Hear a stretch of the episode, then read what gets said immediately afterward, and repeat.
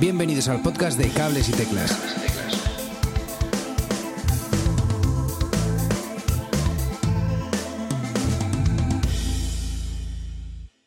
Hola y bienvenidos a un nuevo episodio de Cables y Teclas, ya sabéis, vuestro podcast semanal sobre actualidad musical. En el episodio de hoy hablamos con Ramón Rodríguez de New Raymond. ¿Qué tal, Ramón? ¿Cómo estás, amigo? Pues muy bien. ¿Y vosotros? Pues aquí andamos, aquí andamos, con muchas ganas de, hablar contigo. Tenemos aquí desde las Islas Británicas a Manu Marcos. ¿Qué tal? Hola, muy buenas. Qué guay.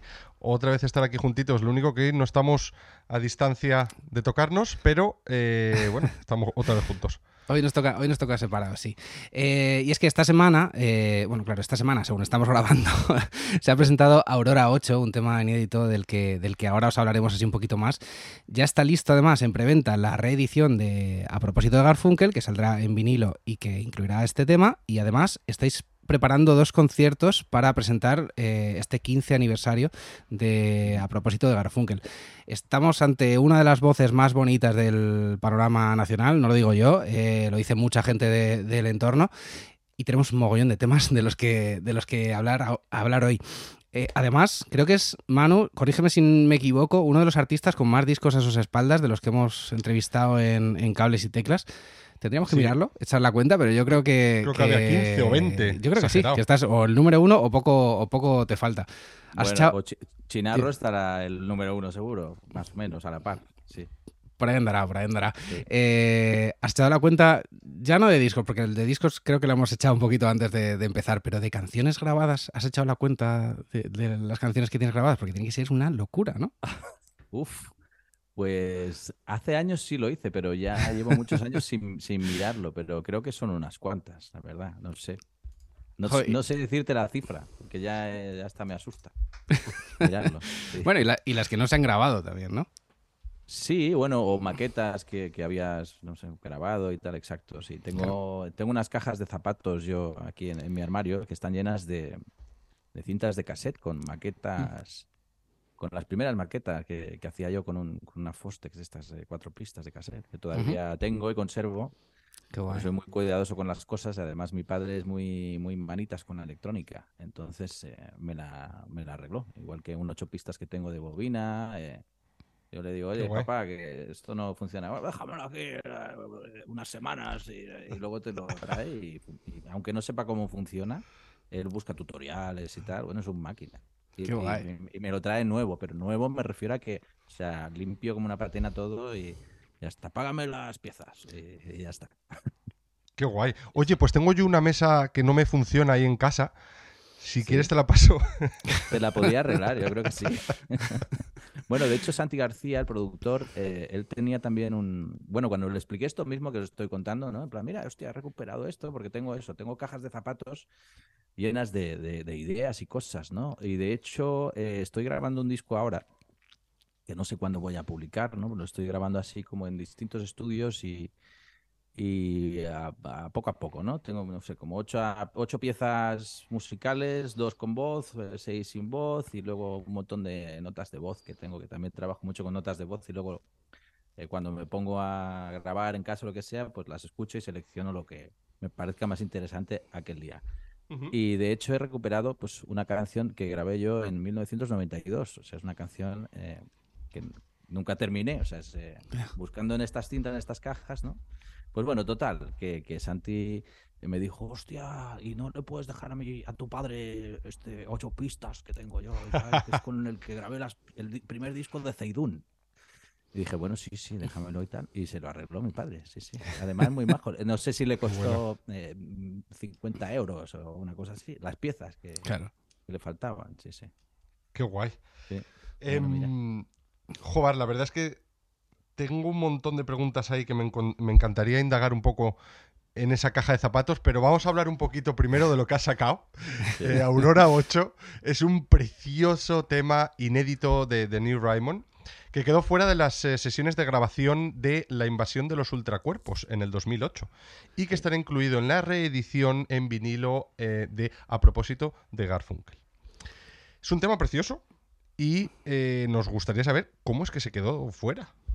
Pues mira, se quedó fuera porque a Ricky Follner que es quien produjo estas sesiones de, estos eh, tres primeros discos, eh, es el que dirigía el cotarro ahí, eh, pues me dijo, no me siento cómodo grabando esta canción. No conozco a toda esta gente. Algo así me dijo. Entonces dije, bueno, pues nada, pues la dejo ahí. Se la mandé a estos amigos para que la escucharan y ahí se quedó. Y creo que la colgué en MySpace o algo así. Y, mm. bueno, anduvo años por ahí por la red, ahí en plan pirata, esta canción. Y de hecho la terminé, bueno, pues mm, para hacer esta reedición, pues claro, eh, hablando con Jordi Becores, bueno, que, ¿con qué excusa sacamos esto, no? Aparte del 15 aniversario, ¿no? bueno, pues mira, tengo el, tengo el, disco sin masterizar. ¿No? Y podemos remasterizarlo, que lo que hemos hecho es remasterizarlo. Y dicho, si quieres, tengo una canción que a mí me gustaba mucho, que puedo terminarla y, y, la ponemos en el disco. Entonces hay una batería y un bajo que he grabado yo encima de esta demo, porque era una demo donde había guitarra acústica, la voz que escucháis y la melódica. Pero el bajo y la batería no estaban en la canción. Entonces pensé, oh. bueno, pues ya que estoy, pues le doy un poco de groovy y así el tema camina un poquito más, ¿no? Y, ya está. Es la gracia es una canción de 2008 terminada eh, ahora. Qué guay. la historia. Como mola. Y, o sea, que todos los elementos de la canción están tocados por, ti. por, mí. En esta canción, sí. Joder, tío, vale ya, da, déjale a algún otro músico que venga. No, pero si siempre vienen. Lo que pasa es que, mira, yo soy autodidacta, ¿vale? Yo, yo, yo, yo no sé ni qué notas estoy haciendo, a no ser que sea un do mayor, o un, sol, o un re mayor, ¿sabes? Pero siempre hago acordes como muy raros y yo no. Eh, yo sé si la nota está dentro de, de la armadura, pero no me preguntes por qué, ¿no? Entonces yo soy muy de prueba-error siempre y la verdad es que cuando ya empezamos a ensayar con Madrid, te estoy hablando hace 32 años, cuando yo tenía 14 y los demás tenían 15, 16. Y bueno, pues tuvimos la suerte de que mis padres em, nos cedieron un, espacio del garaje que teníamos y mi padre ya se ha dicho que es muy manitas y vino con unos tíos y me construyeron ahí un, como una sala insonorizada de aquella manera, ¿no? Porque la poli venía de vez en cuando a, a parar los ensayos. Eh, y allí, pues claro, estaba mm, todo el equipo, ¿no? Eh, de todos, y yo tenía la batería allí. Y el ampli de bajo y hasta entonces, claro, entre semanas, nosotros siempre se llamábamos los sábados, ¿no? Nos pasábamos, eh, pues eso, todos los sábados durante 10 años estuvimos en este plan y yo creo que lo que era el germen de Madrid estuvimos 10 años encerrados en un local de ensayo aprendiendo a tocar, aprendiendo a componer canciones y como mucho hicimos 7 u 8 conciertos en 10 años. Este es el plan, eh, tal cual os lo digo, porque queríamos, no sé, bueno, estábamos buscando a ver qué, es lo que hacíamos y, sobre todo quedábamos porque era como una cosa guay de hacer los sábados para nosotros, ¿no? Pues la gente, a lo mejor yo qué sé, pues iba a jugar al futbolín, pues nosotros nos íbamos a ensayar, ¿no? Y ya me he perdido, ya no sé por qué os estaba contando esto de, del local de ensayo. He perdido el hilo. Te eh, decíamos. Vale, no, sí, exacto. Y de esta manera, eh, lo que decía, sí, que soy autodidacta. Eh, pues bueno, pues entre semana, de lunes a viernes, pues yo podía bajar y remendar un poquito el bajo, remendar un poquito la batería. Me fijaba en cómo tocaban ellos. Entonces yo luego entre semanas, si me aburría de tocar la guitarra, pues yo bajaba allá abajo y, me ponía, pues eso, a practicar cosas y tal. Y la verdad es que, a ver, yo nunca he sido un gran batería, ni soy un gran bajista, ni nada. Lo que pasa que por, por, por el mero hecho de la costumbre de hacerlo durante tantos años, ya puedo ser un, un músico de sesión decente para una sesión mía, ¿vale? Ya. Entonces, pues eh, muchas cosas eh, las grabo en mis discos, pero no me he atrevido hasta hace poco a, a grabar baterías, por ejemplo, ¿no? Eh, en, en, Coplas del Andar Torcido eh, toca Salvador Dorta, ¿no? Que es, que es mi batería, ¿no? El que ha grabado los últimos tres discos. Pero mm, una canción, eh, pues bueno, se basaba en, un, en mi manera de tocar. Yo siempre toco la batería y toco un poco hacia atrás a veces. Entonces el tema caminaba muy arrastrado así y es lo que hacía, lo que le daba calidad a la película.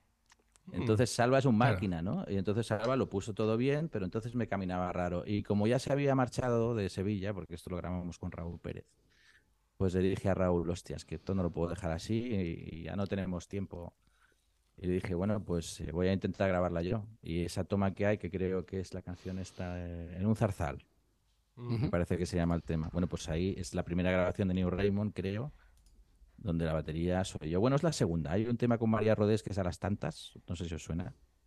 ¿Vale? Que es como una nana que hicimos, creo que está en el disco este Quema la Memoria, es como una cara B, una cosa que hicimos para, Mm. para una historia benéfica hace muchos años. Y ahí también soy, soy yo el batería. Pero no tocaba tan suelto como, como ahora. Ahora estoy un poco más cómodo tocando la batería. eh. También grabé la- las baterías del disco de mi hija, porque ella me lo pidió.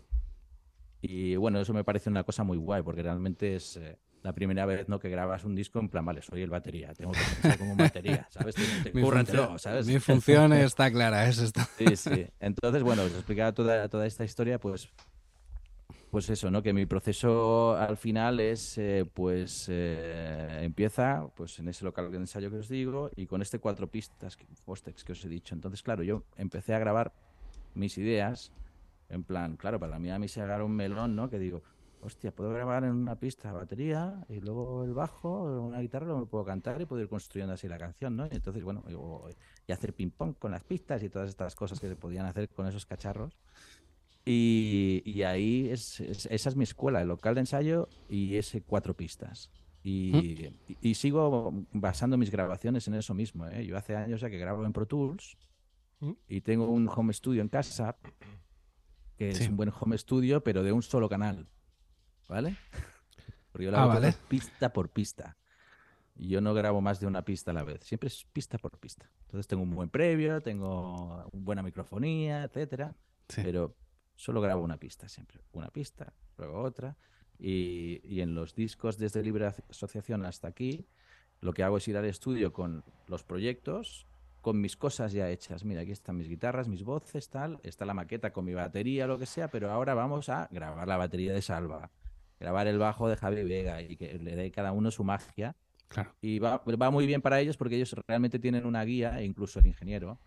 eh, yo le paso como una premezcla para, mira, esto va a sonar, mi idea es de que esto suene más o menos por aquí, esto, el panorama, la reverb, lo que sea, y luego ya que lo interprete, ¿no? Por ejemplo, un tío como Raúl Pérez es, es buenísimo, porque a Raúl, yo en mi vida le he tumbado una mezcla, es que yo no voy a mis mezclas.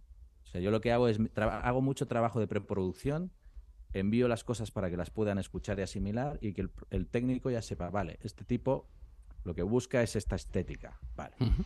Y luego ya que lo mezclen, ¿no? Porque lo que sí que dejé de hacer hace muchos años es, es llevarme una premezcla a casa. Cuando te vas del estudio, ¿no? Y tienes ganas de escucharlo, de enseñarlo, y es lo peor que puedes hacer. Total. Porque tienes que descansar las orejas primero Mm. y, y confiar en el, en, el, en el productor o en, en el ingeniero de sonido que, vaya a mezclarlo, porque su criterio también eh, suma su fantasía al, Sí. al, al producto final, ¿no? Y pienso que es mejor olvidarte de eso, ¿no? Y preocuparte solo en plan, vale, ¿le he dejado todos los ingredientes que necesita para que cocine esto? Sí, pues yo no quiero saber nada de esto hasta que me lo mande. Porque también me mola olvidarme de eso y al cabo de tres, cuatro semanas que me envíe las mezclas y que me explote la cabeza. Y, y, o sea, que me sorprenda, ¿no? Mm. Pienso que eso es muy guay. Y, y muchos productores, yo creo que lo que estoy diciendo lo agradecería mucho si todo el mundo lo hiciera así. Sí, no, total. Y, y lo que dices tú, que a ti mismo igual te sirve para limpiar un poquito el oído de, de todas esas horas ahí en el, en el estudio, Sí. totalmente. Sí. Total. Oye, hay muchas horas de curro, ¿eh? Con todo lo que has grabado, ir tan preparado al estudio también, con todas tus cositas, eh, eh, pues eso, ya medio enmaquetado. Hay muchísimo, muchísimo trabajo. Bueno, sí parece que no, pero bueno, voy haciendo. Además, eh, mm, no sé, yo recuerdo, sí, el, el Coplas y una canción de cuna entre tempestades. Esos dos discos que están más o menos encadenados. Uno es 2018, el otro es 2020. Eh, bueno, yo fui padre antes de hacer el, el de 2018, ¿no? Eh, Ujú. Y claro, ahí yo tuve un parón, porque eh, mi hijo era un bebé y su madre pues eh, trabaja mucho fuera del país. Y bueno, era una movida, o sea, no tenía prácticamente tiempo para, para ensayar ni para componer. Y entonces estos discos los escribía por las noches, están hechos de noche, en madrugadas, o sea, los días que podía, ¿no? Porque dices, hostia, mira, pues hoy ha vuelto su madre y venga, pues me bajo aquí y a lo mejor yo qué sé, eran las 12 de la noche, os hablo, hasta las 4 de la mañana. Ahí pues eh, grabando voces o teclados y, luego las baterías cuando podía hacer ruido por la mañana, porque vivía en un vecindario donde más o menos no molestaba mucho el ruido, ¿sabes? Entonces eh, lo, ruidoso lo dejaba de, de, 10 de la mañana a 2 de la tarde y luego lo de cantar pues por las madrugadas. Entonces yo mismo pensaba, hostia, los vecinos tienen que flipar, porque en la habitación donde cantaba estos discos había como, no sé, como una rendija ahí que daba como a un jardincito. Y, pero que no estaba aislado ni nada. Digo, hay gente que a lo mejor ha salido al jardín y está escuchando ¡No, saca! ¡No, ¿Sabes? y, repitiendo la frase ¡No, saca! No, no, saca! No. Y pienso, aquí piensan que vive un loco o algo así. Pues no sé qué pasa, pero a las 4 de la mañana hay un señor que se pone a gritar ahí. Pues que se pone a gritar cosas y repite las mismas cosas toda la noche, ¿eh? que si vengo, que si voy, que si vengo, ¿sabes qué, pasa aquí? ¿no? Pues un poco eso. A veces tienes esa sensación. Eh, es muy gracioso porque cuando estabas diciendo lo de. Eh, estás contando lo de que todos los sábados os ibais a, ensayar y echabais todo el sábado, y creo que es una historia que, eh, como que eh, es muy familiar para mucha gente, ¿no? De que muchísimos de nosotros hemos echado así los sábados y los domingos y tal. Y muchos estarán pensando, joder, ¿por qué yo no. ¿Por qué yo fracasé y, este Ramón es, es la caña? Bueno, aparte de tener mucho talento, el señor aquí donde lo tenemos a Ramón, echa muchas horas y cuando nosotros hemos tenido niños lo que hacíamos era irnos a dormir. Él se iba a componer. O sea, aquí hay muchas horas de trabajo. Bueno, y luego por la mañana a, llevarlo a la guardería. Sí. Claro. Que además no le molaba. Eh, y, muchas veces lo dejaba y al cabo de media hora me llevaba y lo tenía que ir a buscar porque todavía se estaba habituando. O sea, un follón fue hacer eso, pero me flipa haber hecho esos discos así, ¿sabes? Porque también me metí en un, bueno, en, en, un formato de, hacer el disco distinto al que estaba acostumbrado, ¿no? yo, sabéis que tengo dos hijas que son más mayores y yo los otros discos los escribía pues cuando mis hijas estaban en la escuela. Pues ya está, pues llevas a tus hijas a la escuela y yo ya sabía, vale, tengo de 10 a 2 y luego tengo de 4 a 6, pues hala. Y, hacía los discos en, ese horario mientras ellas estaban dando clases, ¿no? Claro. Pero, con un bebé ya sabéis que es otra historia, ¿no? Sí, sí. Totalmente. Sí. Oye, em, perdón, vamos a volver un segundo a, Aurora 8 y es que te queríamos preguntar algo em, y es que hemos, hemos leído que eh, esta canción como que narra la historia de la gira que hiciste en aquel momento, en el, en el 2008, donde presentabas tus primeras canciones y, que em, eh, pasabas, pues el, el, verano lo pasaste por, por Madrid y Andalucía. Y en aquel viaje eh, visitaste por primera vez la casa donde creo que dices que nació tu padre, que se llamaba eh, Calle Aurora de Estepona.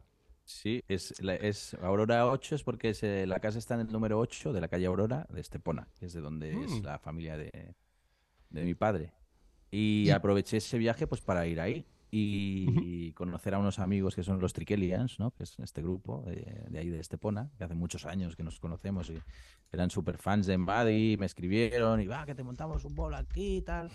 Y la verdad es que fue muy chulo ir. Eh, este viaje lo hice además con Garfunkel, la protagonista del, del disco, después de haber hecho el disco. O sea, hice el disco que no estábamos juntos, entonces luego volvimos y un viaje muy, muy, muy curioso además. Eh, esta canción para mí es como que que esté en el final del disco es, bonito también porque es como que redondea un poquito toda, toda la historia en realidad. Lo que pasa que en la canción no dice explícitamente que, el viaje lo estén haciendo estos dos personajes juntos, pero bueno, se sobreentiende yo creo.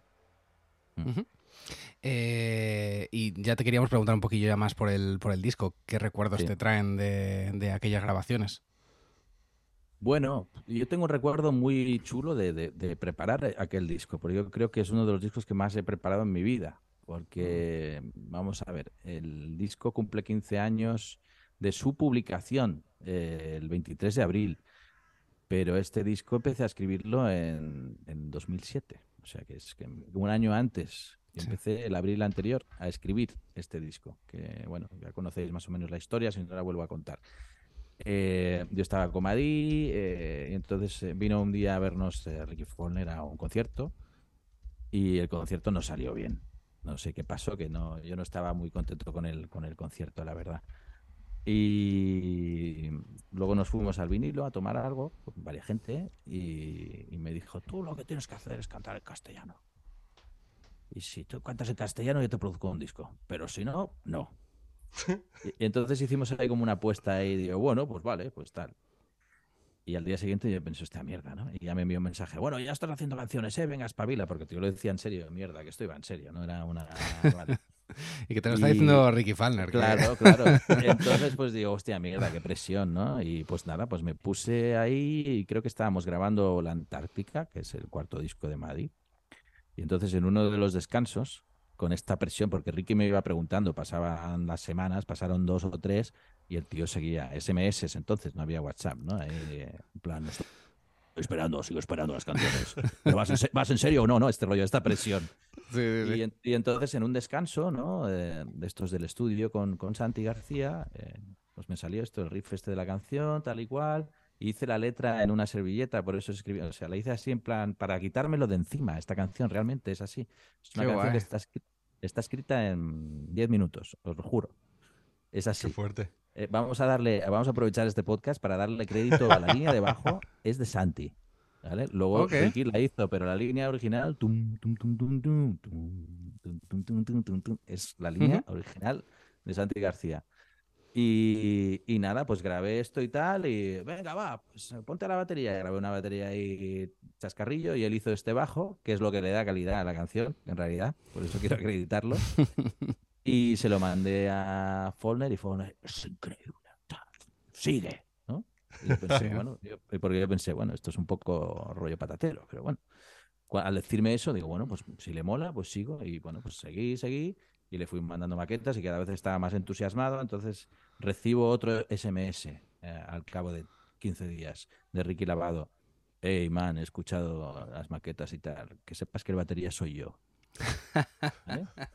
Ya está, ya se, se auto incluyó en la historia. Entonces pensé, bueno, mira, oye, ya tengo productor bajista, tengo batería, y cuando ya más o menos tenía, yo qué sé, 16 o 17 canciones, yo creo que llegué a hacer como eso, unas 20, 21, muchas ni, están terminadas. Y empezamos a ensayar. Y empezamos a ensayar en serio, muchas veces. Luego, eh, al cabo de tres meses, fuimos a Ultramarinos con Santi García para hacer una maqueta. O sea, el disco lo grabamos dos veces. Primero lo grabamos con Santi en plan en un fin de semana, mm. con, desafinado, es igual, para a ver lo que hacíamos todos. Y al cabo de cuatro o cinco meses nos fuimos ya a Musicland a grabar el disco en serio. Pero entre medio, pues eh, hicimos un montón de ensayos y teloneamos a Crowded House. Estas cosas eh, absurdas y bonitas que pasan, pero sí, sí. O sea, sin el disco en la calle nadie tenía ni idea de quiénes éramos. Y, bueno, nos llamaron, eh, creo que fue Joan Luna de Mundo Sonoro, me llamó oye, que sé que te gusta mucho Neil Finn y tal, ¿quieres telonear a Crowd House? Y yo, claro. Pero no tenemos disco ni nada, ¿no? Es igual. Pues fuimos ahí y la verdad es que fue muy guay, fue muy guay. Y el tío majísimo después nos dio las gracias por estar ahí, le gustó, pues bueno, pues, pues bien. Y luego ya, pues eso, pues fuimos a grabar el disco súper ensayados. Entonces un disco que es que ya salió, no sé, yo creo que hay mucha magia ahí, la gente cuando lo escucha pasan cosas porque está todo muy meditado, aunque parezca un disco muy sencillo, que lo es, porque son, las canciones son, son ideas muy desnudas y todo es, tiene una estética muy sencilla, puedes ver claramente qué es lo que está pasando, qué, qué, qué, qué instrumento entra, qué instrumento sale, no hay ningún tipo de abstracción en el diseño de sonido, es todo clarísimo, cristalino. Eh, pero, claro, ahí hay un trabajo de síntesis, ¿no? Eh, bastante, eh, bastante guapo, ¿no? Hmm. Totalmente cierto. O sea, una de las, cosas que llama la atención es que hay muy poquitos elementos sonando así al mismo tiempo, muy bien elegidos, y, y, lo que funciona es o bien el groove del tema o el arreglo concreto, y por supuesto las letras y la voz que atrapan desde, desde el principio. Y, estás hablando, Ramón, de, claro, de esto hace 15 años. ¿Ha cambiado tu forma de componer o de grabar o de la visión que tenías de la música desde entonces? Em, yo lo hago todo igual, yo creo, en realidad. Eh, lo que siempre cuento es que cambio los muebles de sitio o eh, incorporo cosas en la mesa de trabajo, ¿no? Hmm. por ejemplo, en los últimos años que sí he trabajado con David Cordero y con Marc Clos, que sí que, bueno, pues claro, David Cordero pues está muy metido en la electrónica y por curiosidad, ¿no? Además, en Coplas del Andar Torcido también es nuestra conexión, donde él empieza a hacer unos arreglos allí y empiezo a entender, ¿no? Cómo, pues esto, pues la música ambient, ¿no? Cómo, cómo, cómo se hace, ¿no? ¿Qué, qué herramientas utilizan? Eh, y la verdad es que ahora estoy súper metido en el mundo de los samplers y, todas estas historias. Estoy aprendiendo a usarlo, pero los incorporo a mi manera de hacer eh, casera, ¿sabes? Y, mm. incluso eh, casual. En plan, bueno, pues venga, voy a apretar esto. Esto es como el vídeo aquel que salió hace poco en una entrevista del Damon Albarn, ¿no? Que le preguntaban, ¿no? Y esta canción tal, y, le da ahí, ¿no? Pues bueno, yo soy un poco de este rollo. Es este, Increíble. ese vídeo ese vídeo me explotó la cabeza. claro, pero no me lo podía creer. Eh, eh, es que los accidentes, eh, muchas cosas que nos gustan, pasan por accidente, ¿sabes? cuando mm. todo es tan mental, Evidentemente, pues yo qué sé, pues si eres un compositor de la hostia y, necesitas un montón de tiempo porque vas a hacer una cosa, una obra o yo qué sé, ¿no? Y estás haciendo música clásica, em, vale, ok. Pero para hacer pop o hacer lo que hacemos nosotros, eh, muchas de las cosas que más nos gustan, o un arreglo en una canción, o una nota en un momento dado, es una nota fantasma, que eso ha pasado porque se te ha mm, resbalado la mano y has ido a parar ahí a esa nota sin saber qué puñetas estás haciendo, ¿no? Y a mí me mola, pues eso, aprender un poco cómo funcionan las cosas, pero tampoco saber exactamente del todo cómo funcionan, porque así me pasan estas cosas, me pasan estos accidentes y pienso, wow. Y yo mismo ya pienso, hostia, qué guay esto, ¿no? Eh, también está bien, pues eso, sorprendente, sorprenderte y, seguir conservando como cierto punto de, ingenuidad para sorprenderte con tonterías como estas, ¿no? Eh, que al final son cosas en las que te fijas tú, o a lo mejor se fija alguien, ¿no? En eso, en plan, hostia, esto me parece increíble. Bueno, mira, esto pasó sin querer. Qué guay. Qué guay. Eh, bueno, y para, presentar esta reedición se ha reclutado al, elenco original de la banda, con la excepción del ya citado Ricky Fallner, que va a ser sustituido por, tu hija Leia, al bajo. Eh, pero sí que estarán Mark Prats, Ricky Lavado, también algún artista invitado como Mark Loss, que ya lo has mencionado. Y esto se va a presentar el día 21 de abril en la sala La 2 de Apolo en, Madrid, con, con Leia de En Barcelona. La 2 de Apolo en Barcelona. Perdón, la 2 de Apolo en Barcelona, eh, con Leia, eh, Leia, Destruye, y el 23 de abril en Teatro Eslava de, Madrid, con Castro, Leia Destruye y The New Raymond. Se van a hacer solo estos dos conciertos porque, o sea, afortunados los que vivimos en Madrid o en Barcelona, pero, eh, ¿no? Sí, mira, yo es que además estoy intentando tocar lo menos posible. También porque he tocado mucho, he tocado en todo tipo de sitios y, por supuesto que me gusta tocar. Lo que pasa es que ya prefiero tocar en ocasiones contadas y, prepararlo bien y que, pase algo especial ahí. Porque mm, muchas veces lo hablamos con, colegas que son cantantes, por ejemplo. Eh, o músicos, ¿no? Cantantes y los baterías, yo creo que entenderán un poco lo que voy a intentar explicar.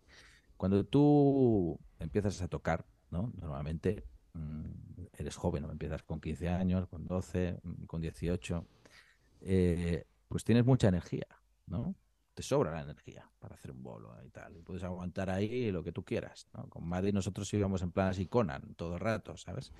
Lo que pasa es que cuando ya llegas a cierto punto de, tu vida te das cuenta de que ya, ya estás malgastando esa energía. Entonces es mucho mejor eh, utilizarla eh, un día en el que eso pueda generar cierto brillo, ¿no? En el que puedan pasar cosas y tal. Porque yo estoy ya más por la calidad que por la cantidad, digo, en los conciertos, ¿no? Yo prefiero centrarme en hacer mm, discos, ¿no? También es cierto que ahora estoy haciendo, pues bueno, eh, llevo un tiempo haciendo trabajos así como de música para, para publicidad y marcas, cosas, encargos. Mm. Y eso me permite, eh, pues, eh, no estar tocando tanto. Y es que también pienso que eh, yo no tengo un perfil de, de artista que busque un, aplauso, eh, la fama, el éxito. Eh. a mí siempre me ha interesado otro tipo de, artistas, ¿no? Yo lo que busco siempre es la emoción, ¿no? Algo que realmente me emocione, que la música tenga un componente ahí emocional, que alguien pueda escuchar una canción tuya y realmente pueda emocionarse o conectar con, con eso, más que estar en un escenario eh, reproduciendo eso. No sé si lo estoy explicando bien. no tengo nada en contra de los directos y tal, ¿eh? y, me gusta hacerlo, pero por ejemplo ahora me gusta hacerlo pues en teatros, en sitios así más reducidos o en em, tocar para tu público, básicamente. Sí. Tu público ya, yo, por ejemplo, mi público yo ya, ya, sé cuál es y lo tengo, ¿no? Yo no tengo ningún interés, por ejemplo, en tocar en festivales. No se me ha perdido nada en los festivales. Pienso que Eh, no sé, mm, los veo más para la gente joven, por ejemplo, ¿no? Veo que es como un escaparate para ellos, para que la gente vaya ahí, bueno, una feria de música donde pueden ver mm, a un montón de grupos, pero ¿qué hacemos ahí en realidad? O sea, yo he tocado en casi todos los festivales eh, y a mí tampoco me ha servido absolutamente de nada, en realidad. Ni vender más discos, ni... Es, es una cosa, no sé, eh, para mí es más importante la canción, la obra, que, que yo pueda no sé, que yo pueda escuchar un disco mío que los dejo de escuchar, pero al cabo de 10 años o 12 digo, a ver cómo era esto. Hmm. y que diga, oye, pues mira, pues más o menos, oye, se aguanta, ¿no? está bien. Eso es lo que, lo que me interesa. Pero está guay como, como meta el, plantearse no llegar a masas, sino que a la gente que llegues le llegue las canciones y yo creo que, eso lo consigues, de verdad, Ramón. Yo hablo en primera, en primera persona. ¿eh? sí, no, y lo digo sin ningún tipo de, crítica a, personas que sí que son, que sí tienen esta facilidad de ser un frontman. ¿no? O sea, a mí, yo qué sé, por ejemplo, me flipa Rem, me ha gustado siempre mucho, y Michael Stipe es un gran frontman. Hmm. Lo, ves en directo y vas a disfrutar porque te están, ¿no? Tiene una energía, tiene una cosa ahí. Yo soy incapaz de hacer eso. Entonces, eh, porque yo trabajo otro departamento, como te decía, ¿no? Pero puedo disfrutar lo otro, por supuesto, por supuesto. Hay gente que lo hace muy bien, hay gente, y hay gente aquí que, lo defiende muy bien, que puedes ver un bolo de, grupos de aquí así que, que, tocan en grandes recintos y que dices, bueno, ojo, esto está, está muy bien hecho, está muy bien, ¿sabes? Yo no podría y ya está. Es que eh, yo he disfrutado mucho del escenario, por ejemplo, al servicio de otra cosa, cuando yo no soy el centro. Yo he trabajado con compañías de danza y he estado de músico en, alguna y, eso disfruté muchísimo. Además, de los vuelos mejores pagados de mi vida, en hoteles maravillosos, en, comidas y cenas eh, deliciosas, eh, gente maravillosa por todas partes. Y tú salías ahí y, estaba, pues eso, en, un rinconcito con mis pautas para entrar, para salir, tal. Me hacían incluso moverme un poco, ¿no? Pero yo no era importante, yo solo era un accesorio para una cosa más grande que yo. Y eso me encanta, eso me encanta. O lo que os contaba de tocar con mi hija, ¿no? Que me pida, oye, ¿me ayudas a grabar el disco y tal? Por supuesto. Me encanta ese juego. Más que estar yo en el centro, ¿no? Yo, yo no tengo ningún interés. A lo mejor mis canciones sí, pero yo no, no quiero ser el protagonista de, nada. Yo creo que se te ha entendido perfectamente. Y por cierto, eh, no sé si te importa que hablemos un poco también de aquellos conciertos eh, de Qué mala memoria con, con Paola Bonet. Qué pasada de concepto y, qué pena no haberlo podido ir a ver. Eh, ¿Vas a hacer más conciertos de, en aquel formato? Si queremos hacerlo en Madrid, llevamos un montón de tiempo intentando cuadrarlo para hacerlo en Madrid y en otros sitios, ¿no? Porque lo hemos hecho en varias ciudades. De hecho, estamos a punto de cerrar y anunciar eh, esto en Sevilla, que no puedo decir dónde. Eh, y, sí lo haremos, lo, queremos hacer en Madrid. Es que vale mucho la pena, es que es una cosa muy guay, además. Eh, pues, pasan, cosas, pasan cosas ahí en el escenario. Claro, te quería preguntar, bueno, te quería pedir que contases un poco, porque si lo cuento yo va a quedar, seguro que va a quedar muy, muy llano, pero si nos cuentas tú un poquito más en qué, en qué consistía. Sí, bueno, Paula lo explica siempre mejor que yo. pero bueno, básicamente es como un proceso de, mm, bueno, de como un canto a lo efímero, ¿no? Porque cuando nosotros empezamos en el escenario no hay nada, solo estamos nosotros, Yo con mi guitarra, ella con una mesa de trabajo donde hay unos cartulinas y a medida que vamos tocando, pues se van creando las imágenes, ¿no? Y cuando se termina esa canción, las imágenes se destruyen.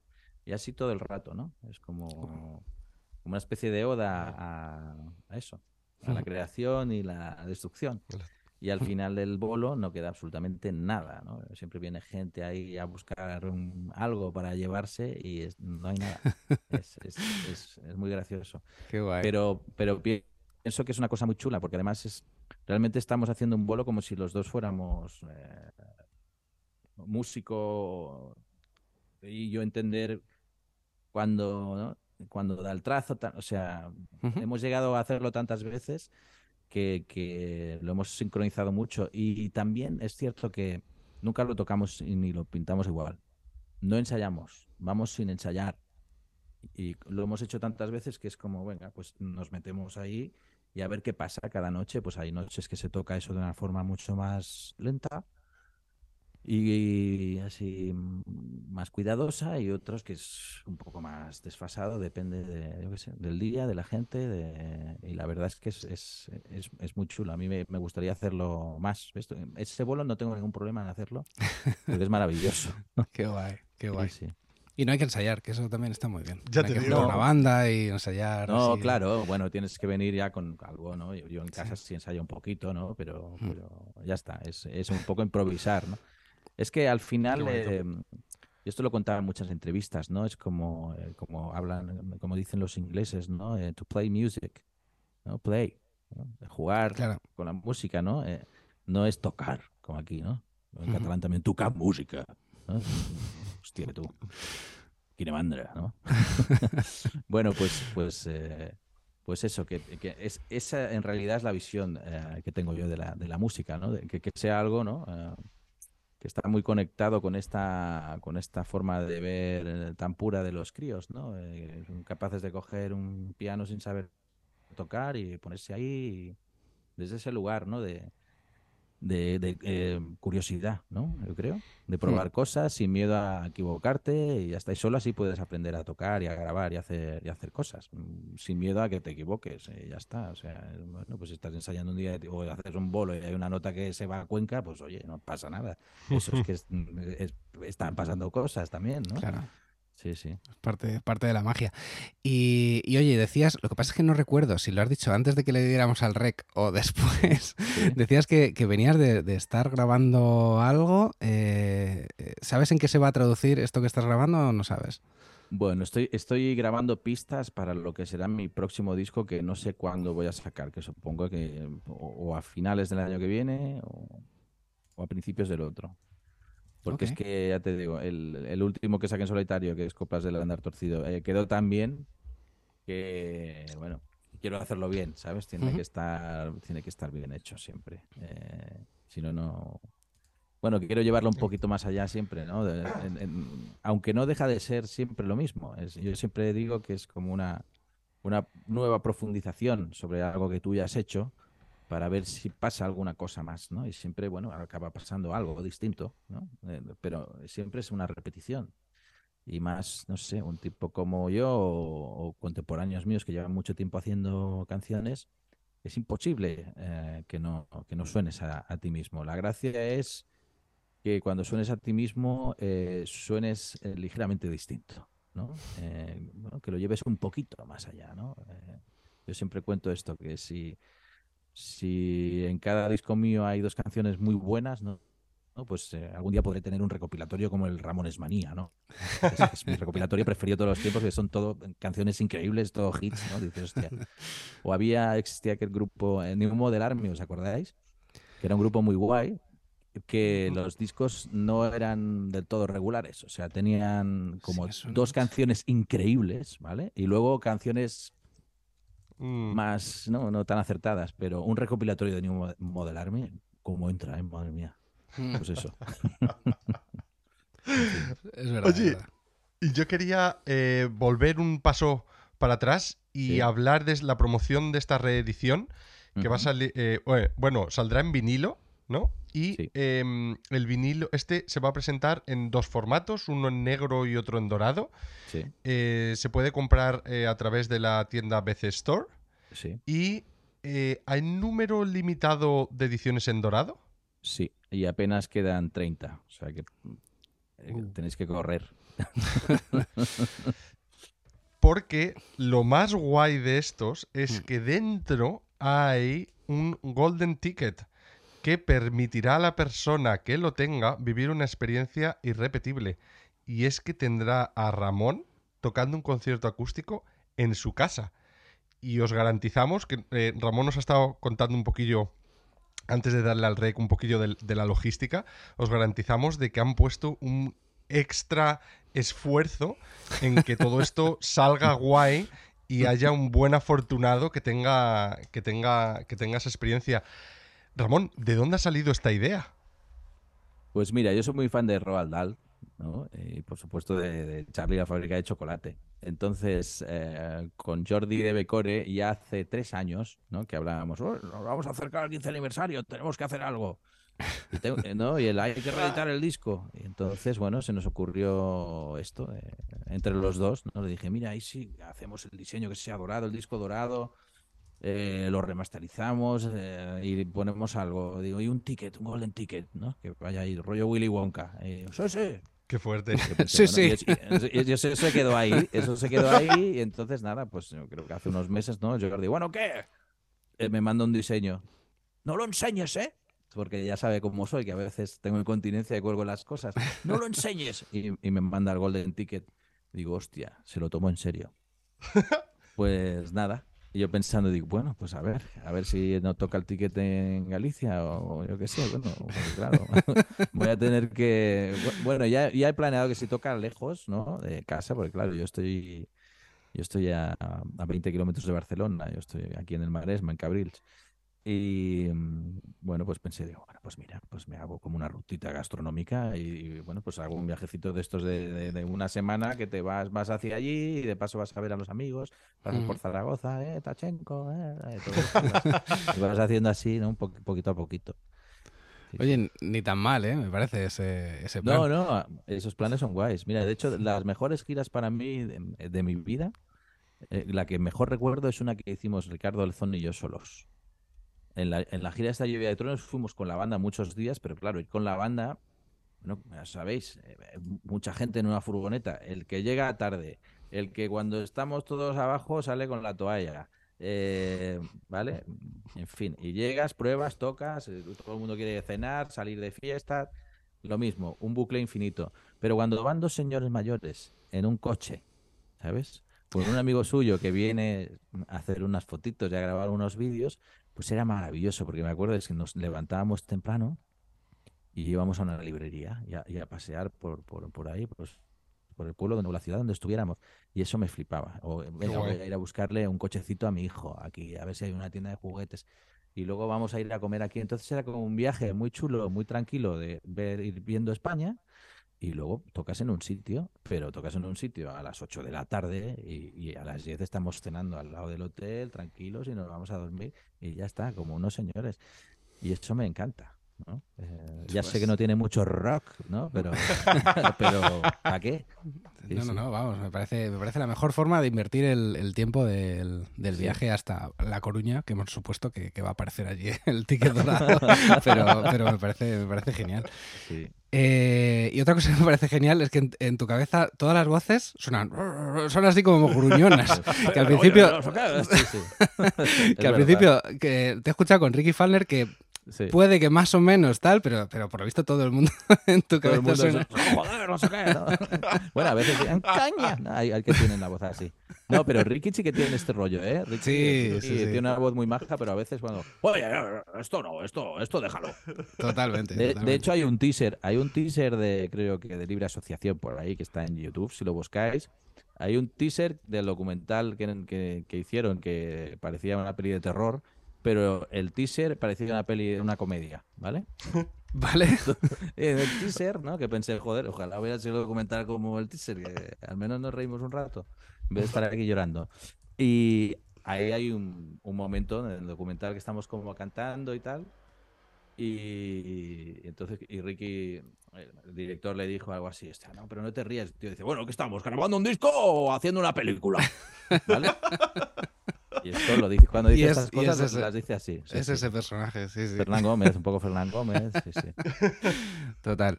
Eh, bueno, estamos llegando al final y, y de cara al final siempre nos gusta preguntar por recomendaciones o bien de artistas eh, emergentes o bien de discos eh, que hayan calado en la grabación que se esté presentando y en este caso molaría mucho si te acuerdas de la música o, o artistas o mm, discos que estuvieras escuchando a la hora de grabar Sí. eh, este a propósito de Garfunkel 2008. Pues sí, pues mira, estaba escuchando eh, los siete primeros discos de Bob Dylan, eh, todos los discos de Simon and Garfunkel, y no sé si el Sky Blue Sky de Wilco, no sé si salió más o menos por esa época, o- y si no, algo parecido.